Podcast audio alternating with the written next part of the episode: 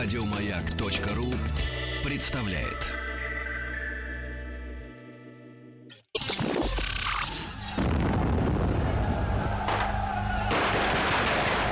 Граждане министры Временного правительства, именем Военно-революционного комитета объявляем ваше Временное правительство арестованным. Завершается пролетарская революция нашего экономики. Именем революции. Друзья мои, наш традиционный уже цикл, посвященный столетию э, со дня э, русской революции 17 года, это имеется в виду февраль. Кстати, тут видел в интернете э, э, сведения о том, что запланированы торжественные мероприятия, даже выделены средства какие-то. Интересно, в каком ключе будут э, праздновать э, это событие, да, и, и, и что, собственно говоря, тут праздновать, э, в принципе. Но, тем не менее, отметить, конечно, надо, чтобы у народа в голове закрепилось э, понимание того, что произошло сто лет назад. Василий Жанович Цветков вновь в нашей студии. Василий Жанович, доброе утро. Здравствуйте. А, Доктор исторических наук, профессор Московского педагогического государственного университета. Мы продолжаем э, говорить о э, событиях, э, которые уже относятся к правлению Николая II. И э, с первой русской революции 905-7 годов мы, в принципе, ну, примерно разобрались, да, Да. что происходило в стране. Такая Да. генеральная репетиция, о, о чем задним уже числом, да, сказал Ну, товарищ Ленин, потому что в 905 году он не знал, что это Да. репетиция. А Надеялся... потом оказалось, что это так. Репетиция, да, да, да. Вот так репетиция оказалась репетицией. Ну и э, на волне э, вот этих, давайте так скажем, бессилия э, некоторых э, региональных руководителей, Мгм. э, вот, э, выделился достаточно энергичный смелый Да. и умный мужчина Петр Аркадьевич э, Столыпин, правильно? И вот Да-да. мы, наверное, о нем сегодня э, поговорим побольше. да? Хорошо.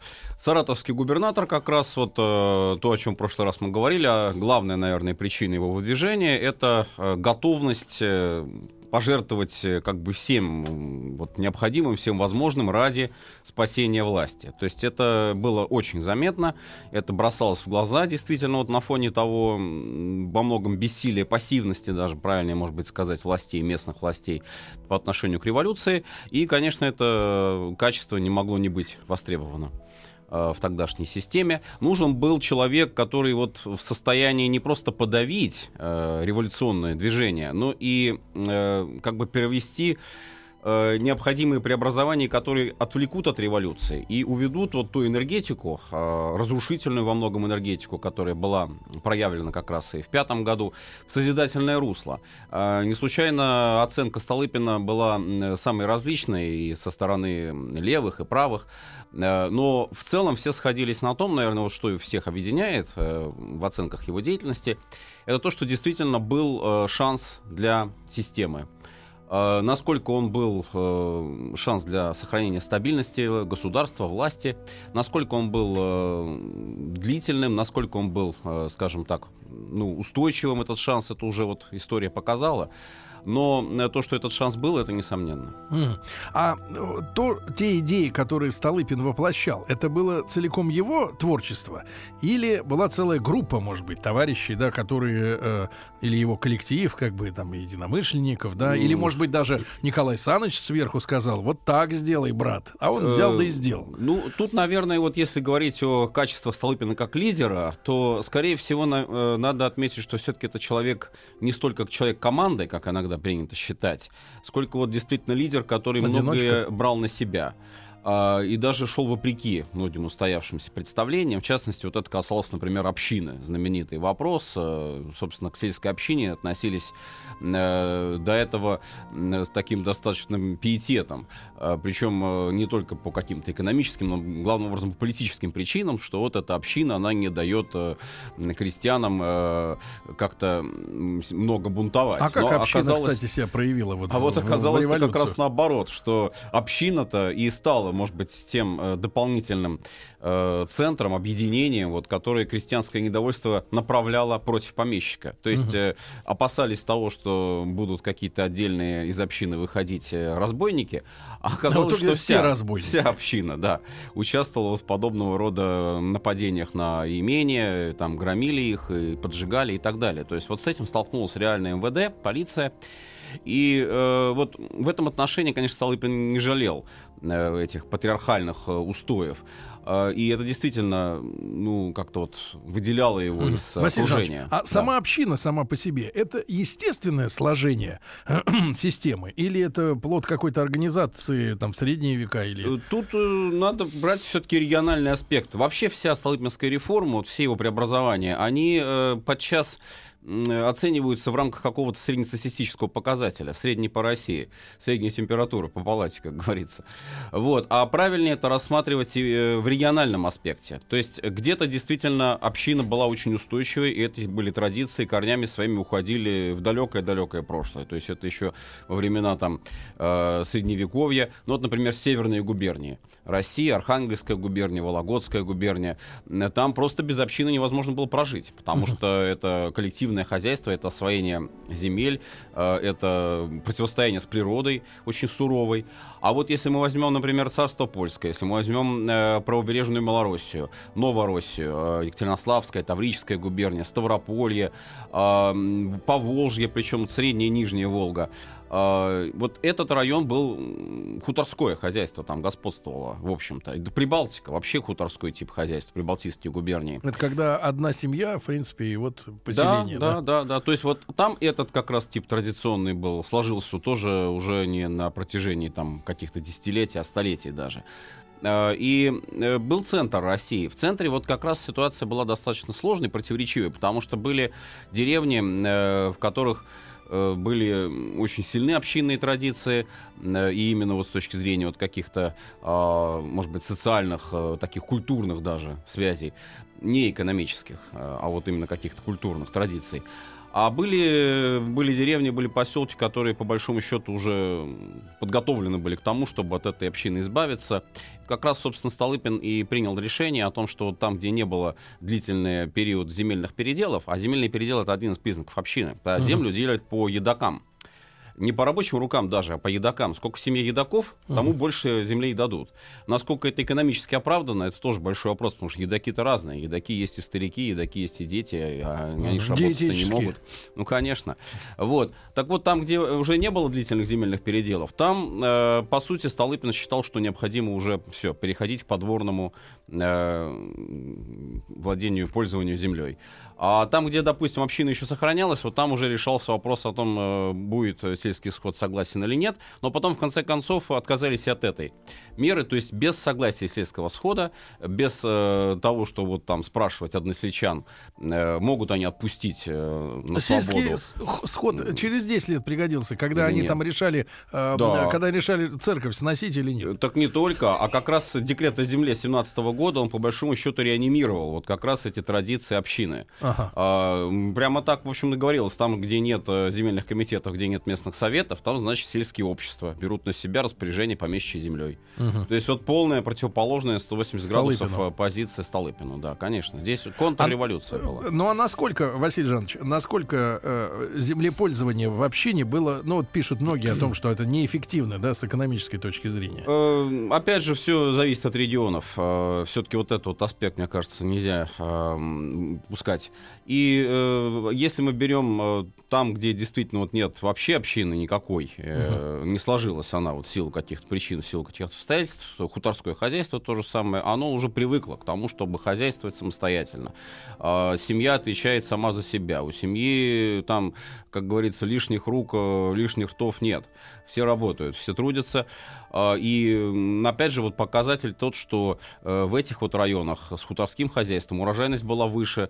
И самое важное, наверное, была больше вот такая экономическая активность, экономическая самостоятельность uh-huh. вот этих семей. Предприимчивость Да, конечно. Да? То есть ты э, отвечаешь сам за себя. Uh-huh. Ты э, как бы вот ориентируешься на свои собственные силы, а не ждешь помощи от общины. Ведь общину еще за что критиковали? Что она поддерживает, с одной стороны, вот э, бедняков, с другой стороны, сдерживает кулаков. А, ну вот хорошо ли это с экономической точки зрения? Бедняк ведь э, он э, не потому только бедняк, что он там вот э, у него так обстоятельства сложились. Но действительно были не, многие... Не из-за гороскопа, да? Да, отнюдь нет. Были лоботрясы. Многие были именно вот расценивали так, что ну просто считают, что... Прокормят меня, Они, да, а, остальные соседи меня будут кормить, меня будут содержать. То есть вот нужны были такие как бы люди. Столыпин исходил из того, что подобный контингент, если они не не, не Составит состоянии. костяк революции, да? А, Это, во-первых, это опасно. Но э, другое важно, то, что они могут, например, уйти в город на заработки, что, собственно, тоже требуется, потому что перенаселенность, очень большая была перенаселенность в центре России. И вот этот излишек рабочей силы элементарно может уйти на, на заводы, на фабрики, и Василий там себя найти. А вот в это время, в сезонное, мы же понимаем, да, и многие, ну, как-то так, скорее публицисты, но и на- в научном мире тоже такое мнение слышно, о том, что наш национальный характер, в широком смысле, я не про, на- не про кровь, а про вообще, вот как бы, так сказать, языковую, может, даже среду, э, сложился так, что мы не можем работать постоянно, э, так сказать, на, на, ки- на пике КПД, да? У нас есть период, Ну, когда вот мы, рубежом. мы беремся за работу, Жатва. вот. А, а потом мы культурно отдыхаем. У нас Отдыхаем. много хороших праздников, Заслуженно много отдыхаем. припасов в погребе. Вообще, чем занимались э, вот эти крестьяне и общины в зимнее время? С А, экономической ну, точки зрения. Э, Вот э, довольно И распространенный насколько тип. сильно пили? Потому что сегодня, Нет, ну- э, сегодня такой день, когда в 2014 году, насколько мне не изменяет память, может, это ошибочные данные, но тем не менее Николай Александрович объявил очередную кампанию за... Антиалкогольную. Да, Это антиалкогольную было, кампанию. да, да. Это, это были, это борьба за народную трезвость, так называлось. Да, да, да, это да. все. Это было актуально, безусловно, на тот Народную момент. при- трезвость и княжеское пьянство. Тут, э, конечно, все зависит, опять же, от какой-то, может быть, такой психологической, э, психологического состояния. А, Я не думаю, что здесь нужно говорить о каком-то национальном характере, ни в коем случае, потому что, ну, это вот фраза, которую часто не- к месту, не к месту поминают, э, там, в Руси есть веселье, пити.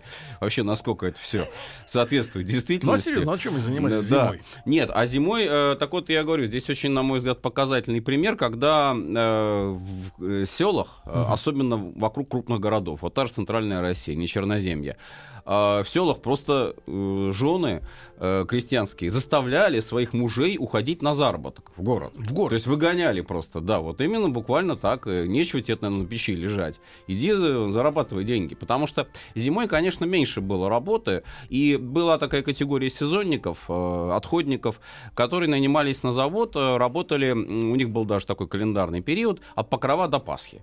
То есть Покров э, Пресвятой Богородицы 14 середина октября. октября, да, и до Пасхи, ну это где-то вот апрель э, месяц. Значит, э, смысл был именно тот, что они уходят, зарабатывают. Конечно, в городе они жили не в самых лучших условиях, но они, собственно, на большее не Но претендовали. они были не квалифицированы. Э, Ну, они были согласны иногда на любую работу, только чтобы вот принести домой денежку какую-то. А потом, конечно, когда начинается сельхозработа, они возвращаются и опять начинают там пахать, сеять, убирать урожай. То есть вот такой был определенный цикл.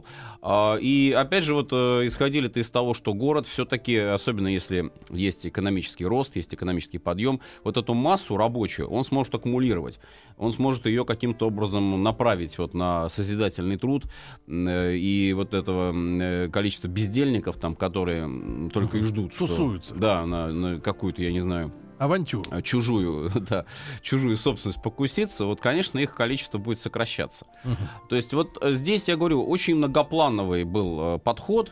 Так в чем же э, вот состоял у тогда, Столыпина. если так понятное дело, что пунктов там много, но тем не менее, в чем был план Столыпина? Тех- ну, технически, как это было ну вот, придумано? последний буквально его год жизни, э, 10-11 год, здесь есть такая версия, что он якобы разработал целый проект, программу, то есть э, у него она была там как-то оформлена.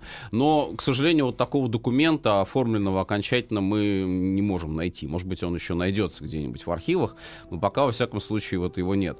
Но, э, видя э, как бы ту совокупность законодательных актов, законопроектов, которые были им внесены, которые им обсуждались в Думе, его речи, его выступления, вот это очень важный источник исторический, а, мы можем видеть, что главная была позиция, это как раз э, м, сделать возможным для России э, вот такой перспективный путь роста экономического подъема во всех областях жизни. Но я думаю, что лучше всего будет э, вот э, здесь как раз цитате его обратиться. Он сам об этом скажет.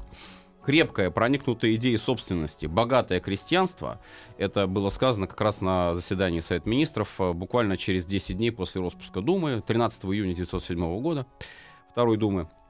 Так вот, это крестьянство э, служит везде лучшим оплотом порядка и спокойствия. И если бы правительству удалось проведением в жизнь своих землеустроительных мероприятий достигнуть этой цели, то мечтам о государственном и социалистическом перевороте в России раз и навсегда был бы положен конец. Но Вот обратите внимание. Часто очень вот эту вот цитату обрезают, и все. Но дальше вот Столыпин реально, в общем, смотрит на вещи, не преувеличивает как бы и Мгм. вот этого шанса. Столь же неисчислимы были бы по огромной важности своей последствия неудачи этой попытки правительства осуществить на сотнях тысяч десятин принятые им начало землеустройства. Такая неудача на многие годы дискредитировала бы, а может быть бы и окончательно похоронила бы все землеустроительные начинания правительства, являющиеся ныне, можно сказать, центром и как бы осью всей нашей внутренней политики. Неуспех вызвал бы всеобщее ликование в лагере социалистов и революционеров и страшно поднял бы престиж их в глазах крестьян. То есть цена была очень велика вот Мгм. этого курса. Э, Успех или неудача, конечно. Да. Э, вот. И, э, безусловно, Столыпин, понимая вот эту вот цель, наверное, главную в своей жизни, может быть, понимая ее даже больше, чем его ближайшее окружение, э, себя не жалел. Вот. Это тоже важно отметить. И вот эти знаменитые его слова «не запугаете», «власть не запугаете». То есть это было понятно, на что он идет и чем он рискует. А насколько, Василий Жанович, была э, опасная атмосфера э, в обществе именно э, в плане террористической угрозы, да, для таких личностей, как Столыпин? Ну, понятно, на него там 11 покушений. Да, да. Ну, к- э, опасность была самая непосредственная. Во-первых, потому что уже сама по себе должность главы МВД это по большому счету расстрельная в буквальном смысле слова должность. Потому что все его предшественники, там за исключением не- некоторым, они были жертвами терактов Мгм. э, со стороны СССР. Просто потому, что они возглавляют полицию. Даже... А та же самая полиция, она не могла навести э, порядок э, в плане Нет, ну, безопасности? конечно, наводили порядок, но опять же вот эта общая, э, наверное, тенденция роста вот подобного рода террористических организаций. Хотя вот если посмотреть, там, допустим, разногласия тех же большевиков и эсеров по методам борьбы с властью, вот э, Ленин всегда террор осуждал. Индивидуальный террор, он считал, что он бессмысленен, он только отвлекает э, силы и средства. А вот эсеровская организация, она наоборот, ну, а здесь традиции народников, здесь еще традиции вот э, уходят в убийство, покушение на Александра II. Вот они считали, наоборот, что он эффективен. Почему? Потому что он запугивает власть, потому что власть начнет идти на уступки революционерам каким-то. А вот э, ждать от власти подачек это неправильный путь. Надо не ждать подачек, а надо взять эти вот свои, то, что ты хочешь от А мы, власти. мы вот сегодня, да, э, э, Василий Жанович, э, мы понимаем, и вы как ученые в первую очередь, да, историки, у которых есть допуск к архивам, и, кстати, интересно, все ли открыты, вот, а, фина- источник финансирования вот этого огромного террористического подполья, да, который выкашивал э, государственных деятелей страны. Мы Очень понимаем, важный, кто это? очень важный вопрос. К сожалению, он длительное время вообще был закрыт, потому что, ну, может быть, считалось некорректным вот ставить вопрос, кто дает деньги революционерам, да. А в 90-е годы вопрос этот начал разбираться, но, к сожалению, до сих пор иногда очень однобоко рассматривается. То есть э, принято считать, что э, финансирование было исключительно со стороны там Запада какого-то вот и так далее, наших там извечных врагов и прочее, масонских лож. А, ну, насколько вообще масонские ложи связаны там с террористами, это вопрос сложный, но тем не менее. А, я думаю, что здесь вот э, показывают такие вот сведения есть, что источники были очень разные. Мгм. Во-первых, были, конечно, и добровольные пожертвования, никуда от этого не деться. То есть э, От здесь- идеалистов. ну да, э, вот, например, э, мебельный фабрикант Шмидт. Мгм. Но у него была очень хорошая фабрика, производила хорошую мебель, это вот как раз э, на Пресне. И вот он за свой собственный счет, он и его супруга э, вложили там э, несколько десятков тысяч Это были рублей. инвестиции? Э, вот так, да. Своего рода, вооружение да, в боевиков, будущее. вооружение дружин, дружинников. А его тогда спрашивали, зачем он это сделал? Или он оставил Э, воспоминания? Он считал, что это вот как раз его вклад в борьбу с э, режимом за демократию. Ага. Но это такой идеалистический подход, с одной стороны. С другой стороны, ну да, вот, например, Горький Максим тоже. Он э, много выступал часто. Вот в 1905 году популярный был со своими вот произведениями. Там песня о Соколе, песня о Буревестнике. Да-да-да. И вот гонорары, которые он получал, там тоже За не маленькие, он отдавал, да. Он жертвовал в кассу революции.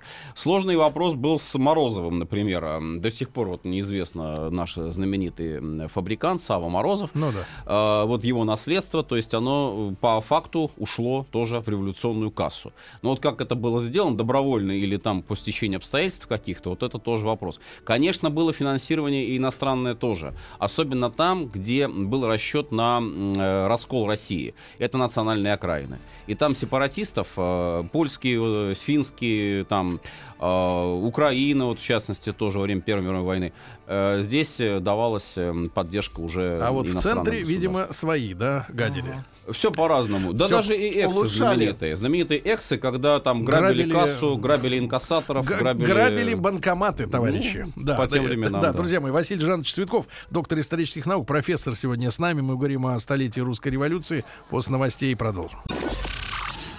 Товарищи, рабочая крестьянская революция, о необходимости которой все время говорили большевики, совершилась!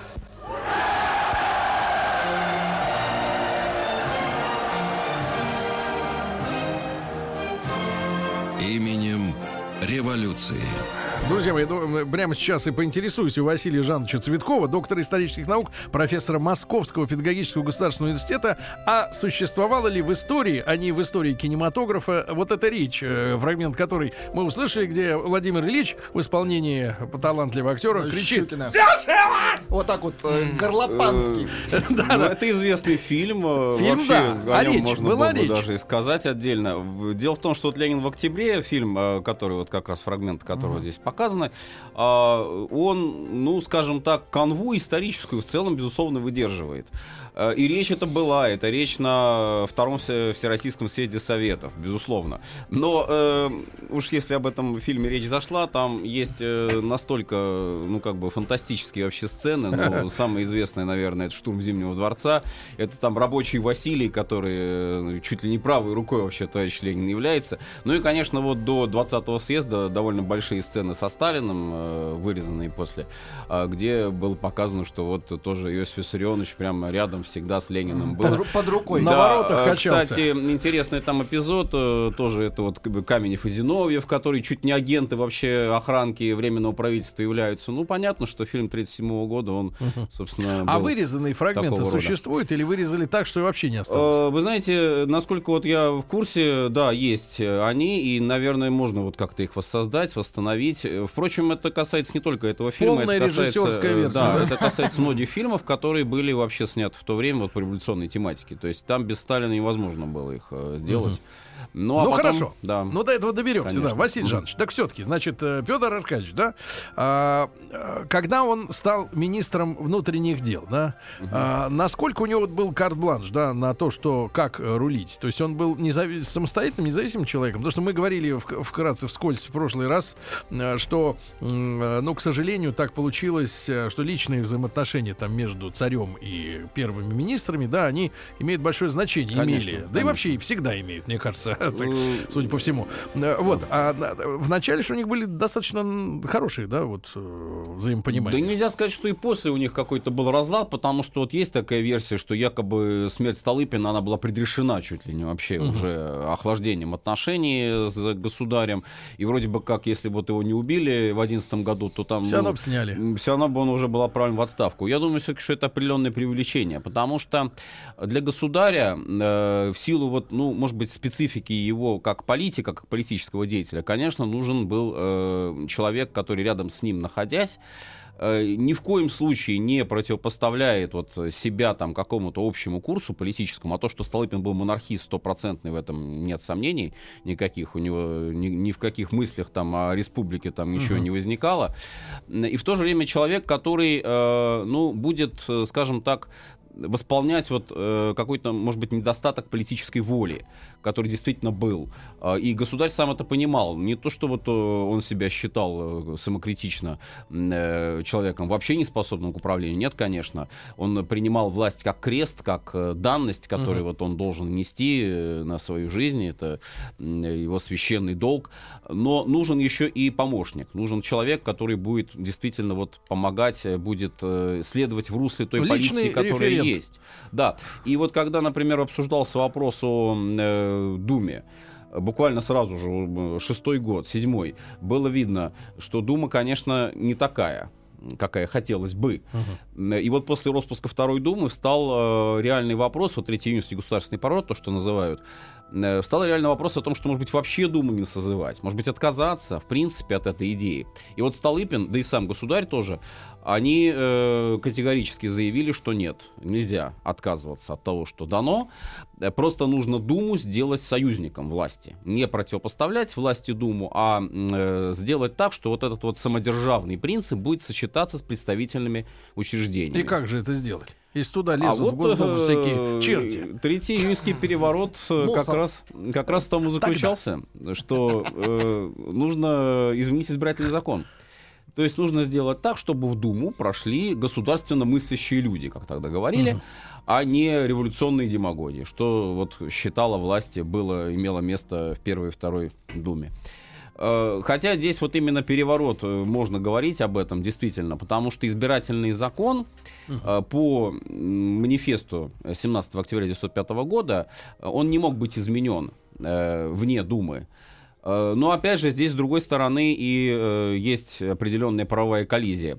Если бы Третья Дума, созванная уже вот по новому избирательному закону, захотела бы его каким-то образом изменить, Э, то это, в общем-то, ничего ей не мешало сделать. Но она на это не пошла. Наоборот, первое же заседание — это всеобщее такое убеждение в том, что в России самодержавная монархия. Даже кадеты, вот за это их потом угу. критиковали многие, сам Милюков даже, скрипя сердце, говорил, что он рукоплескал Столыпину, угу. и фракция рукоплескала Столыпину, хотя, вот, может быть, они внутри либеральных вот своих этих идей, может быть, они этого и не хотели делать. Но, тем не Руки менее... Руки сами в пляс пошли. Да, да, потому потому что большинство Думы э, выражало поддержку правительству.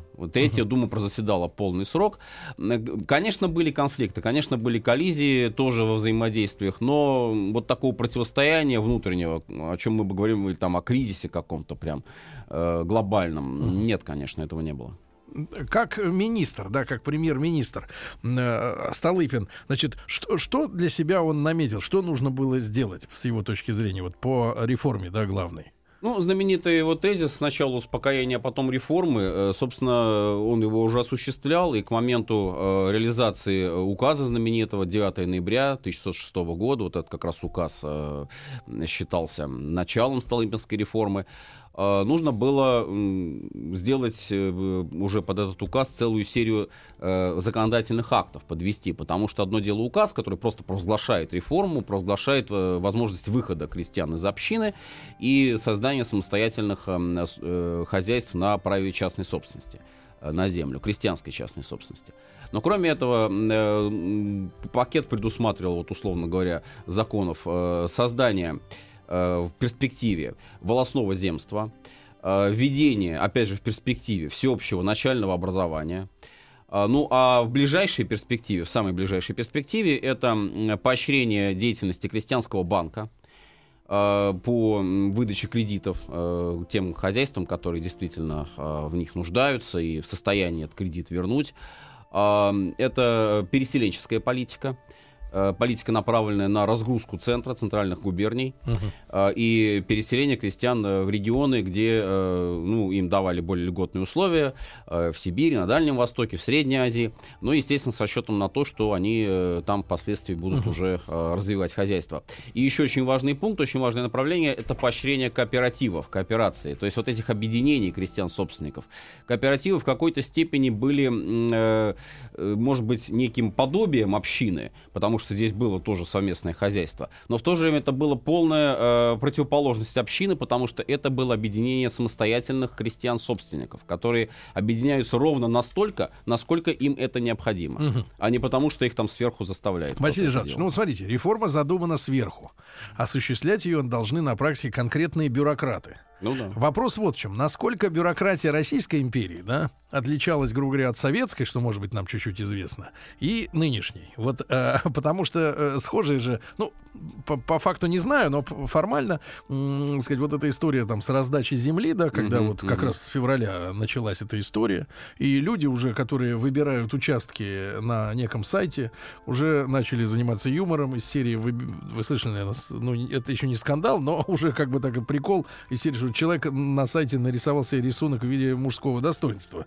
Э, вот, сид, сидячи за компьютером, значит, Ну, разметил, разметил себе участок. Ну и вот такая вот, э, в принципе, э, символизирует отношение определенной части публики к э, государственному делу. Вот, ну, обыватель, он, обыватель да. он всегда так, пока его не начнешь стрелять вот через Ну, одного, он начинает, он продолжает веселиться и, так сказать, шутить. Но, а, тем не менее, вот русская бюрократия, она насколько была такой деятельной и как встретила вот эту реформу, которую, на которую, ведь на нее же конкретно Ну, взвалили исполнение этой всего. Ну, вот хороший вопрос, Сергей Валерьевич, как раз задаете. Потому что, наверное, здесь э, уместно э, вспомнить такую общую бюрократическую черту, которая характерна там не только для нашей страны, в общем, для всего мира, наверное.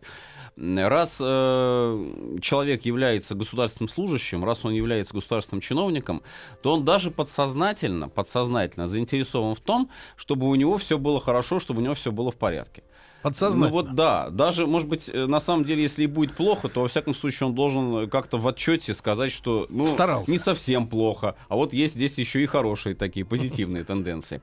Но это э, реальность, э, и как бы невозможно, наверное, ее игнорировать. А важно другое, важно то, что э, вот человек, допустим, видит достоинства, видит недостатки, но не зацикливается на достоинствах, а работает над недостатками. Потому что потом вот в советское время, э, период, ну, даже вот партийного руководства, э, очень часто кажется, что была такая эйфория, что вот не было никакой критики. А если почитать постановления партийные, э, ну, конечно, не съездовские речи, а там постановления пленумов, постановления... там- Чехвостили их, правильно? Да, там критика Василий была. Жанович, да.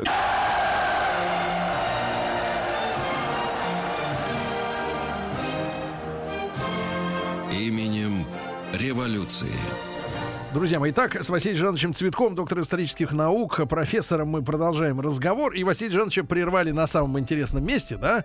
Э, так. э, Чиновники наши. да. Чиновники, да, чиновничество. Вот э, в данном случае, вот в отношении Столыпина, пожалуй, мы можем сказать о том, что все-таки реформа тормозилась. Э, причем тормозилась не то чтобы сознательно. Ну, сознательно это тогда надо было бы считать чиновников революционерами. А тормозилась она исключительно по причине неготовности местного аппарата э, вот к этим преобразованиям. Поэтому Столыпин-то и говорил, что необходимо 20 лет покоя для России по ее масштабам, Он по понимал размерам. инертность, да, вот. Ну, конечно, и вот системы. эта вот инертность, это, я не знаю, это законы физики вот буквально. Огромный вот э, такой массив э, государственный нужно сдвинуть с мертвой точки. Правда, потом, когда он пойдет уже, э, там будет такой прогресс, э, что уже не остановишь. Но вот э, очень много как раз по донесениям МВД, вот по местным донесениям э, отмечалось, что э, губернаторы местные, полицмейстеры местные, они э, просто не готовы вот к пониманию э, этой проблемы. А по-прежнему А что смотрят- их смущало, вот именно руководство на местах э, в этой... И Прежде как- всего- А потом второй вопрос, как люди, э, которых это касалось, восприняли? Да? Прежде всего, что больше всего смущало, наверное, это вот такое отношение к общине, что вот просто взяли и, и разогнали. То, что до этого буквально наоборот сохраняли и считали, что это основа основ российской жизни государственной, вдруг на тебе вот То есть всё. рокировочка Дали такая. крестьянам свободу. А как им эту свободу дать? А вдруг они этой свободой будут пользоваться вопреки там государственным Давай так, интересам? вдруг будет пользоваться. Ну, проще тащить и не пущать. Проще-то исходить вот из этого принципа. А лучше все вообще там закрыть, задавить и вернуть крепостное право. Вот такая была тоже логика, к сожалению. И Столыпин это ощущал. Но нельзя не отметить, что были инноваторы. Но из них, наверное, правая рука Столыпина, вот, не побоюсь этого слова, это э, Кривошеин. Александр Васильевич Кривошеин, управляющий земледелием и землеустройством, уже после его смерти, после гибели Столыпина, продолжавший его дело. И вот интересный факт, возглавивший правительство Врангеля. И Врангель уже в Крыму в 20 году в условиях гражданской войны начал повтор вот этой Столыпинской реформы. То есть продолжая ее даже в таких вот э, условиях. Потом пришли другие реформаторы. Ну, да. конечно. А, и э, очень большую поддержку, безусловно, здесь Столыпин встречал, как ни странно, может быть, покажется, со стороны э, думских фракций. В частности, э, фракции националистов, э, фракции Союз 17 октября. Она просто вот Гучков э, боготворил Столыпина, например, даже вот считал, что это такой реформатор, который вот необходим для России. Вопреки, может быть, устоявшемуся мнению о том, что октябристы, оппозиционеры. Нет, в данном случае они были как раз За. вот за, за реформу. Хотя у них тоже были определенные разногласия, но в целом курс правительственный они поддерживали. А сам народ, вот которого это касалось, как они восп... Э, народ, ну, опять же, вот смотрите, Не Всё- было ж телевизора, откуда бы э, людям конкретно объяснили бы, в чем дело. Вот сейчас вот как хорошо. Вот телевизор, сейчас, да, Нет, есть. сейчас вот есть Мгм. телевизор, я, я про гомеопатию знаю все. За три дня все Ну знаю. ну все. У меня нет иллюзий больше, все знаю. А там телека нет, есть какие-то газеты. Еще говорят, малограмотные люди, Ну, да, не могут Не каждый читать. газету читает, вот именно. Ну, э, когда э, как бы дело доходит до того, что вот теперь ты э, зажиточный крестьянин, самостоятельный крестьянин, а именно они начали первый вот, собственно, выход из общины пошел э, вот за счет этих так называемых кулаков. А, И когда вот ты теперь можешь вести самостоятельное хозяйство, и никто тебе мешать не будет, а даже будут тебе помогать, то здесь читай, не читай, ты как бы поймешь это своим нутром. А иное Но дело... у людей была эта потребность. Вот у, какого- у кулаков, наверное, была, да, Конечно, потребность. была. А вот у Конечно, этого была. отребья, ну, которые алкоголики, Ну, тунеядцы, ну, бездельники. Ну, так все-таки сразу тоже я бы не стал говорить э, вот эти термины, понимаете? э, Тут ведь еще что важно. Очень многие просто боялись выхода из общины. Опасались э, всяких последствий. Почему? Потому что не потому, что он, он там плохо будет работать, а потому что ему нужно теперь уже полностью саму за Быть себя своим отвечать. менеджером, да? Да, хуже того, э, переселение, например, куда-то уезжать. Поэтому переселенцы в основном были молодые, это молодежь, вот сельские семьи, которые там буквально один-два года вот Ну, совместной уже жизни. некуда, да? уже они здесь. уезжают, они рискуют, конечно, в Сибири. Многие возвращаются назад, многие разоряются. Это тоже факт, э, нельзя его отрицать ни в коем случае. Но, в общем и целом, вот эта э, категория населения, вот, а, зажиточные, и, б, молодежь, которые были направлены уже вот на самостоятельное такое доходное хозяйство, они Столыпинскую реформу поддержали. И э, вот опять же, если бы она не прервалась вот так неожиданно с началом Первой мировой войны, не с началом даже революции, а с началом Первой мировой, э, прекратились почти э, везде землеустроительные работы в 15 году, то, конечно, был бы шанс на то, что вот создастся этот самый слой э, крестьян А заинтересованных. какое в поддержке вспоможение давало государство крестьянину и сколько земли вот на новых местах? Э, Земли, вот в Сибири, например, на Дальнем Востоке, это главный был регион, куда шло переселение. Э, Там иногда было вот э, та же самая Енисейская губерния, например, Красноярский край, то, что сейчас называется.